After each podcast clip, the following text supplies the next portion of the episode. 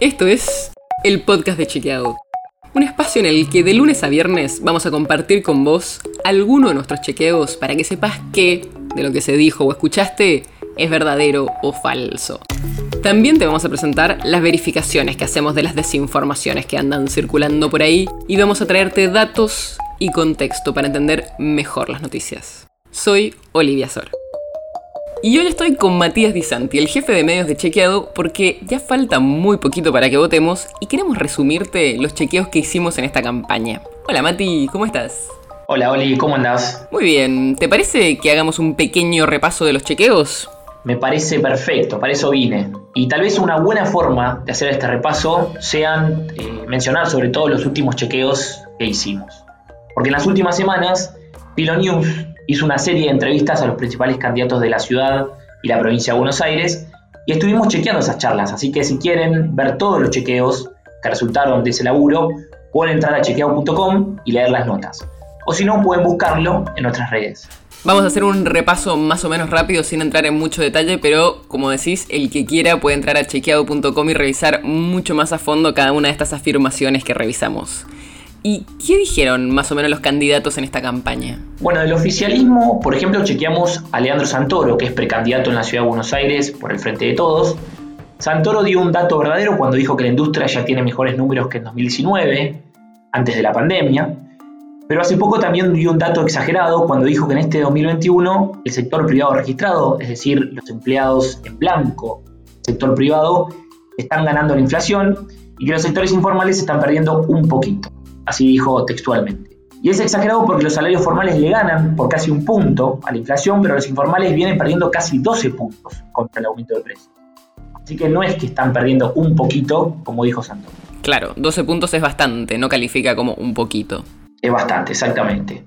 De otro lado, chequeamos a María Eugenia Vidal, que es precandidata por Juntos por el Cambio en la ciudad de Buenos Aires, quien dijo que en su gestión en la provincia de Buenos Aires como gobernadora sacaron 13.000 policías corruptos, es decir, que apartaron a esta cantidad de policías. Pero ese dato es engañoso, porque incluyó dentro de ese total a suspensiones eh, temporales, es decir, policías que fueron suspendidos temporalmente, pero que después volvieron a ingresar a la fuerza.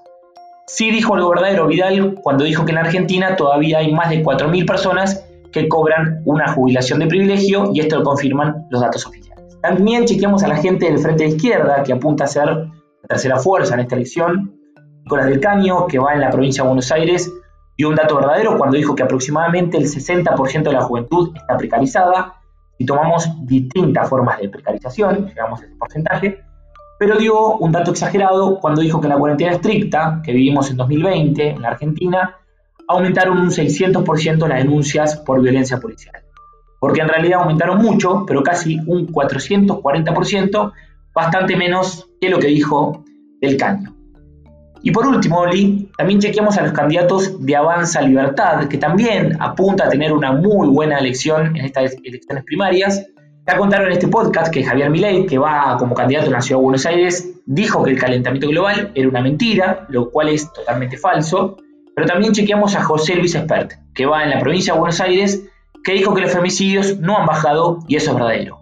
Y también, como es economista, chequeamos una frase que dijo sobre economía, cuando habló de las jubilaciones. Dijo que las jubilaciones han caído 15% en términos reales en los últimos 7 meses, y esto es exagerado, porque en ese periodo los saberes mínimo y medio bajaron, pero en menor proporción a la señalada. Por ejemplo, la jubilación mínima cayó 2,3 puntos si descontamos la inflación. Este es un resumen de los chequeos que hicimos a los precandidatos en la ciudad y en la provincia de Buenos Aires de cara a las elecciones de este domingo. Y si quieren más información, por supuesto, hay muchísimo más en el sitio en chequeado.com. Si quieres entrar a revisar qué candidatos están basando sus argumentos en datos certeros y cuáles no tanto, puedes encontrar muchísima más información ahí. El podcast de Chequeado es un podcast original de Chequeado, producido en colaboración con Posta. Si tienes una idea o algún tema del que te gustaría que hablemos en un próximo episodio, escribinos a podcast.chequeado.com. Y si te gustó este episodio, seguinos en Spotify o en tu app de podcast favorita y recomendanos a tus amigos.